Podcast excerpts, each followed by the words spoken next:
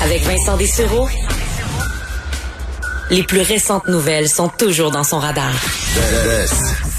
Vous écoutez Vincent Dessureau. On est de retour et je commence avec une, euh, une petite histoire sur, ben, disons, qui fait sourire un peu parce que la- l'actualité, il y a beaucoup de, trucs un peu lourds aujourd'hui. Mais euh, et quand on dit you got one job, tu avais un, un travail à faire et tu l'as raté. Est arrivé un événement très curieux dans le monde de l'athlétisme dans les dernières heures parce qu'évidemment dans le milieu du sport, euh, ben, c'est arrêté aussi euh, les stades là, pour les, compétitions d'athlétisme. Évidemment, c'était fermé euh, et ben, encore moins avec du public.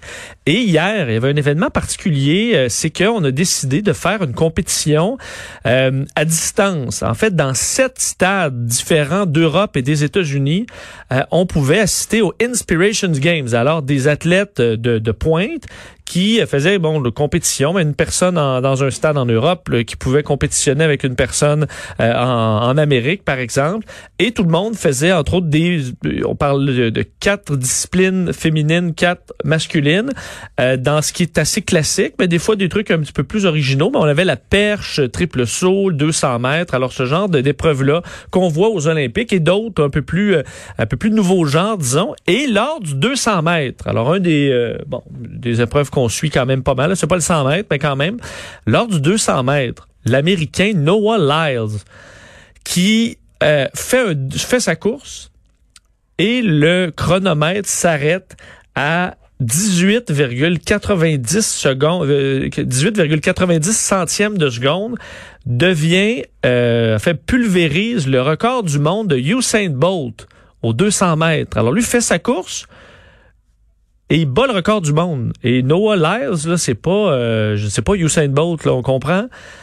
Et même lui, à ce moment-là, n'en revient pas. Puis il a l'air à se poser des questions. Alors, tu vois, passer la ligne d'arrivée, regarde son temps, puis il est un peu incrédule. Lui-même dit, je pense pas que j'ai battu Usain Bolt. là. Quelqu'un quand même qui fait du 200 mètres est assez capable de voir s'il y a vraiment des meilleurs temps de sa vie ou pas. Et il a pas l'air à croire qu'il a fait le temps de sa vie, là, loin de là, et euh, encore moins de battre le record mondial de toute l'histoire du 200 mètres, là, là. Euh, et effectivement, il y a déjà euh, même le un des commentateurs américains qui décrit l'événement en direct est plutôt incrédule. Euh, et en, on s'est mis donc à faire des vérifications pour se rendre compte que les officiels qui avaient marqué la piste l'ont fait courir sur 185 mètres. Se sont trompés de distance? En fait, il est parti plus, ses blocs de départ étaient devancés de 15 mètres. Alors évidemment, le dernier 15 mètres euh, fait perdre, euh, je sais, impossible. Il n'aurait jamais battu, même pas proche, le record de Usain Bolt. Mais on s'est trompé de distance. Alors tout le monde dans le monde courait 200 mètres, mais Lyles courait 185 mètres. On s'en est rendu compte après dans euh, une rectification. On s'entend vraiment gênante pour une organisation qui fait des jeux là dans plusieurs pays en même temps, dans sept stades. T'essaies au moins de mesurer la vraie distance. Euh, bien, c'était euh, c'était un peu la honte hier dans le milieu de l'athlétisme pour euh, tout ça. Heureusement, ben pour Usain Bolt, son record qui demeure intact. Un mot sur la COVID, quelques bon évidemment aujourd'hui le bilan qui est pas très bon au, Québec, je l'ai même pas fait. On a donc plus de 100 cas, enfin on a 100 cas aujourd'hui et des personnes de plus au, à l'hôpital. Alors on voit, ça fait deux journées qu'on a plus de 100 cas ou 100 cas et plus. Est-ce que c'est un début de tendance à la hausse au Québec? C'est euh, un peu trop tôt pour le dire, mais du moins, c'est pas rassurant. Et en Floride, aujourd'hui, c'est 11 500 nouveaux cas, 93 nouveaux décès. On voit que la courbe des décès, finalement, commence à monter. Et euh, ce qui le, le chiffre qui fait le plus sursauter, je vous en ai parlé lundi, je crois, le taux de positivité. Là. Alors, ce qu'on montre, c'est pour 100 tests qu'on fait, combien retournent positifs? Et on le disait, au Québec, à un moment donné, au cœur là, de la, de des, des événements, on disait on a à peu près un 20% puis ça, on est très content parce que ça montre que, on se souvient, on testait juste les gens qui avaient des symptômes, les gens qui revenaient de voyage. Donc, tu étais à peu près sûr là, que si tu avais des symptômes, que tu revenais de voyage, ben, il y avait des très bonnes chances que ce, soit la COVID. Alors, on était autour de 20% ce qui était énorme. Ça montrait qu'on faisait vraiment des bons tests. Euh, mais là, aujourd'hui, on est en déconfinement, donc on fait des tests, mais on espère être beaucoup plus bas euh, parce que ça montre qu'il n'y a pas beaucoup de, de, de- que le virus se promène pas beaucoup. Et en Floride, on disait faut pas dépasser 10% euh, 10% là, c'est le maximum qu'on avait là. Alors, on veut faire 100 tests et qu'il y en ait seulement 10 qui reviennent positifs. Et euh, ça s'est mis à monter dans les derniers jours. Lundi, alors que le gouverneur de Santis, de l'État de la Floride, disait les médias arrêtaient de focuser sur le nombre de cas, il faut focuser sur le taux de positivité qui est bas encore. Ben, il était plus bas. Le lendemain, on apprenait que c'était en forte hausse à 18 eh bien, aujourd'hui, on est à 33. Donc, on était à 18 lundi, c'était déjà un peu la catastrophe. Et là, on est à 33. Ça montre que pratiquement une personne sur trois qui va faire un test en Floride présentement a la COVID-19. Alors, c'est un taux qui est, qui est assez alarmant. Quoiqu'effectivement, le taux de décès qui est quand même assez bas, mais là où ça devrait commencer à monter, c'est si le système de santé est trop engorgé. Et c'est ce qu'on voit, entre autres, au Texas, où on disait, il reste à peu près 1000 lits de soins intensifs dans l'État au complet. Et euh, ça se remplit un peu plus chaque jour. Il reste à peu près deux semaines euh, où on peut tolérer une hausse. Ensuite, ben, ce sera le chaos. Alors, c'est la course à libérer des lits un petit peu partout euh, là-bas.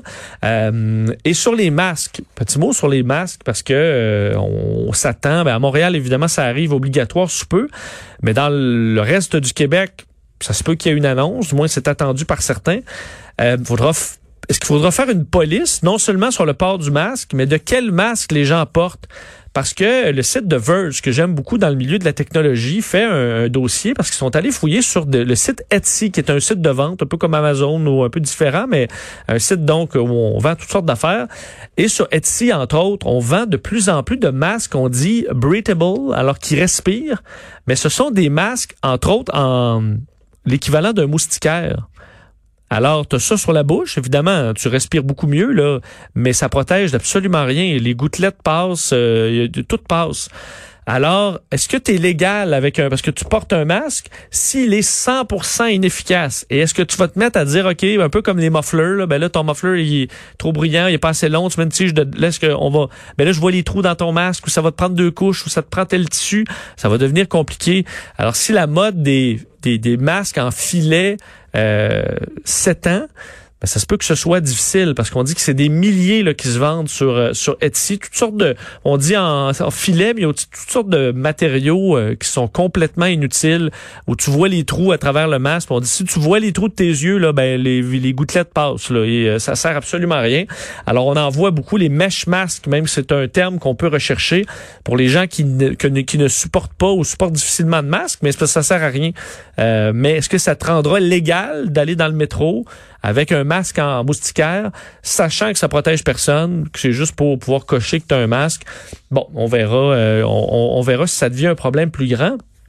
Et en terminant sur la COVID, euh, on a vu euh, beaucoup de gens pointer du doigt la technologie 5G.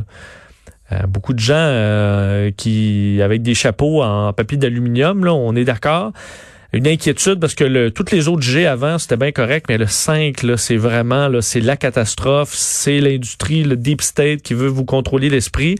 Euh, une nouvelle étude de l'Université de l'Oregon sur est-ce que la 5G, parce que c'est quand même vrai qu'on connaît peu de choses sur l'effet de, la technologie 5G sur l'humain, on présume que ça n'a pas d'effet, mais il faut quand même le prouver. Et euh, dans une étude sur euh, l'effet de ces radiofréquences de 5G, euh, on découvre que, selon l'étude scientifique, que très, fait que peu ou pas d'impact de la 5G sur l'humain. Donc, on se garde quand même une, une réserve, là. On peut on peut quand même la, noter. la technologie donc 5G, faut dire va amener une connexion beaucoup plus rapide là, à tout. Ça amène un potentiel extraordinaire au niveau des technologies, mais ça amène effectivement un niveau de radiofréquence plus élevé. C'est plus haut que la 4G. Alors, ce qu'on fait, le voir, c'est quand même un petit peu particulier euh, comment on teste ça. On prend des poissons zèbres, parce que le poisson zèbre, qui est un tout petit poisson, semble qu'il ait le développement euh, au niveau du génome très similaire à un humain. Alors un peu comme on teste les cochons pour les organes ou euh, les rats pour d'autres éléments, ben les poissons zèbres ils se développent comme nous à un certain point. Alors, on prend des embryons de poissons zèbres et on va les bombarder de fréquences 5G dans une espèce de boîte de cuivre qui va garder les ondes là-dedans pour essayer de les, toaster de, de, de tous les bords. Et ensuite, on va regarder s'il y a des effets sur le développement et au niveau de ces embryons de poissons zèbres. Bon. Euh, il n'y a pas d'effet. En fait, il y a pas d'effet significatif sur la mortalité, pas non plus sur la formation de l'embryon. La réponse à la lumière, le seul endroit là, qui amène un petit bémol, c'est la réaction, la réponse à un son soudain. Où là, il dit ça, faudrait l'investiguer, en fouiller un petit peu plus. Alors, il y a peut-être un effet là. Euh, et on devra poursuivre les études jusqu'à des embryons qui vont devenir des poissons euh, adultes et voir s'il y a un effet sur le long terme. Mais pour l'instant, les études sont assez euh, assez rassurantes. Puis évidemment, dans le milieu des conspirationnismes, on va dire quelle étude de merde. Mais si l'étude avait dit le contraire, avait dit faudrait faire attention à la 5G. Ben là, à quelle étude, quelle belle étude de l'Université de l'Oregon? Alors, on prend souvent euh, l'étude qui fait notre affaire. Ben là, je vous le dis, c'était plutôt rassurant, mais il y a quand même un mais sur euh, l'effet de, de, de, ces signaux. faut se rappeler que c'est pas parce qu'il y a un, un mince risque de la 5G que les complots ont rapport. Ça, ça n'a pas rapport. Euh, on avait la même inquiétude avec les téléphones sur le près de la tête. On se souvient, euh, est-ce que ça pouvait faire développer des cancers? On avait la panique des cancers du cerveau avec le téléphone. Finalement, euh, ce n'était pas le cas. Alors, on est souvent rassuré un peu plus sur le long terme. Ça en prend plus que ça pour se faire griller le cerveau par des signaux du genre. Alors, ça semble rassurant pour la 5G. Alors, vous pourrez vous brancher. Est-ce que les compagnies, par contre, vont vouloir investir tant que ça s'ils se font brûler le tour dans les prochains mois? On verra. Alors, à suivre, mais la science qui en apprend de plus en plus jour après jour. Courte pause, c'est Steve Fortin au retour.